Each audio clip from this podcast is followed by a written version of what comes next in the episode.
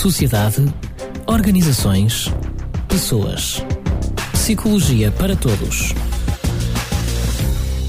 Bem-vindos a mais um Psicologia para Todos. Desta vez temos connosco uma área muito diferente, mas que também toca na psicologia. E quem vem é a doutora Joana Perry, com um título muito interessante e até difícil de pronunciar, pelo menos para mim. Cor e terapias em salas. Tish e Snoozland. Disse bem, doutora Joana? Exatamente. Então, afinal, o que é que é isto de terapia, cor, como é que funciona? Um, é uma ideia que tem vindo a desenvolver. Eu já ouvi falar disto quando estive na, em Viena da Áustria, recordo-me, mas depois nunca mais ouvi falar, então vamos lá. Ok. Um, a minha investigação uh, passa muito pela, pelo trabalho com, com cor e salas de terapia, portanto, uh, faz parte da investigação do doutoramento, onde trabalho um, a pesquisa do, da, um, uma procura de uma guideline para fazer salas de terapia em ambiente de escola. a cor surge aqui como um, um extra, mas um extra muito importante, porque, pronto, é aquilo que envolve e que trata da sensação e da emoção. Da emoção. E, exatamente. Em termos de emoção, e eu sei que vai falar sobre a questão dos autistas. Vou. Um, como é que nós podemos uh, aumentar o desenvolvimento cognitivo neste tipo de, de, de, digamos, de contexto, portanto, diminuído como é o contexto do autismo, com as, estes dois contextos, sim, hum. É da, da, cor, sobretudo. Sim, uh, aqui a cor uh, tem um papel muito importante na, na questão do autista, porque o autista funciona melhor com a imagem em, em vez da, da, mensagem escrita e como algumas das crianças autistas uh, pronto, que eu estive a observar e, e que, que, tenho estado a investigar também não usam a linguagem verbal, uh, muitas delas utilizam imagens, uh, o chamado sistema PEX, portanto... Um, que, sistema é, um, é esse? É uma é Picture Exchange System, portanto eles pegam em cartas, card system, pegam em cartas com imagens e comunicam através dessas, dessas cartas.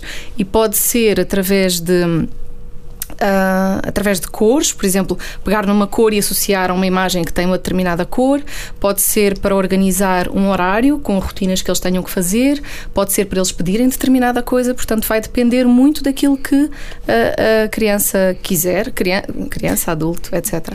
Porque no caso do autismo, especificamente, o grande problema é precisamente a adaptação e as rotinas, e quando há mudança, é esse o grande problema. De... É um dos grandes problemas, é? exatamente. Uhum. Portanto, eles funcionam bem com. Uh, as rotinas Uh, o método TIS uh, fala precisamente sobre isso. Portanto, é um ensino estruturado, é um ensino um, à base de rotinas. Eles têm rotinas diárias, têm que cumprir aquelas rotinas, fazer determinados exercícios um, em espaços preparados para o efeito. Portanto, salas TIS são salas de ensino estruturado, uh, em oposição depois à sala Snoozland, que é uma sala de estimulação sensorial. E é completamente em oposição, Com... podemos dizer assim? ou Vamos lá ver. A oposição, uma trabalha. Um, umas áreas, a outra trabalha outras, então. complementam-se. Eu acho que sim. Eu acho que sim.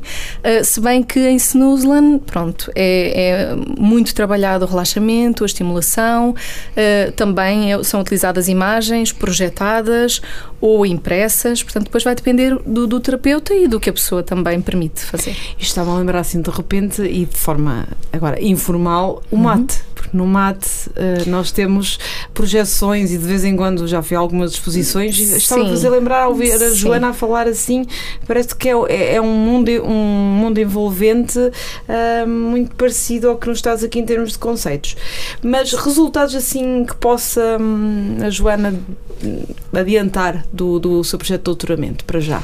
Um ou dois, são um, muitos sempre do projeto de doutoramento, portanto, eu, eu, já, já tenho uma, uma listagem de, de guidelines, obviamente que não, não é obrigatório utilizar aquelas uh, diretrizes, mas, mas pronto, são algumas diretrizes que, que, que eu fui reunindo e que permitem a construção de uma sala de terapia, seja de que natureza for, portanto, não, não necessariamente TIS ou Snoozland, a pessoa pode adaptar à sala de terapia que seja necessária. Em relação pronto, a, a esta apresentação que, que fazer hoje, uh, trata mais sobre essas duas salas e de que forma é que a cor é nelas utilizada uh, e quais são as diferenças, que há algumas. E já agora, e vamos saber mais disso, entretanto, uhum. deixamos aqui o, o bichinho que pessoas são necessárias, que equipa multidisciplinar, talvez possa dizer assim, são uhum. que é necessária para construir este tipo de salas, sobretudo este, estas duas salas? Uh, neste momento, e pronto, existem algumas empresas a construir uh, as diversas salas. Um, a sala Snoozland basicamente é uma sala multissensorial.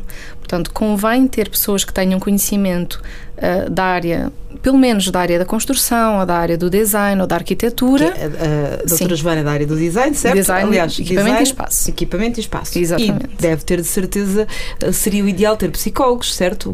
Também, muitas vezes o que acontece um, é que a sala é projetada por um grupo de pessoas e, obviamente, terá que ter uh, uh, em atenção para quem é a sala, porque se estiver a fazer uma sala para uma associação onde só estão pessoas sénior, por exemplo, uh, a sala terá determinados equipamentos, determinados, determinadas características que se calhar não tem quando é uma sala mais adaptada, por exemplo, a uma escola onde as pessoas que lá vão viver, não é, o espaço são crianças.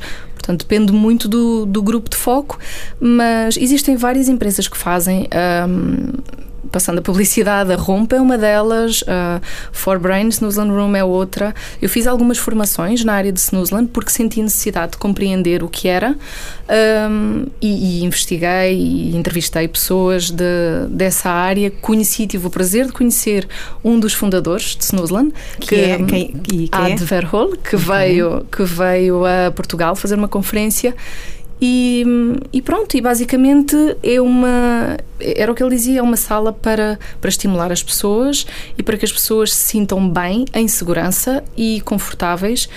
E ao contrário de Tish, em que eles têm um ensino mais estruturado, em Snoozland é uma abordagem não diretiva. Portanto, a pessoa pode parar o exercício a qualquer instante, pode alterar se, se quiser, e, Era bom é que estas salas realmente pudessem vir a ser uh, plur, muito mais uh, extensivas. As escolas, aliás, todas as escolas pudessem ter, e, pensando nas necessidades educativas especiais, sobretudo. Existem já várias salas Snoozland uh, pelo país, espalhadas pelo país, mas muitas sabe, é? delas, é, muitas delas não são utilizadas.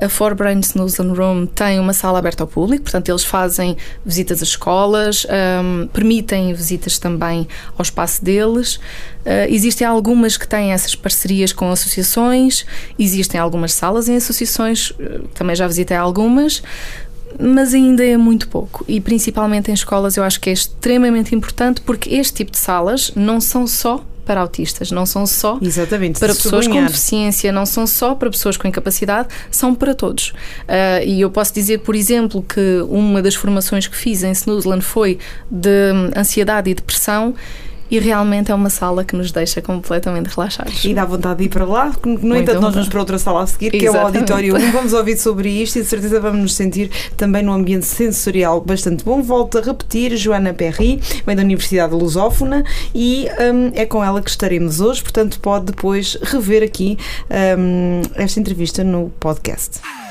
Sociedade, organizações, pessoas. Psicologia para todos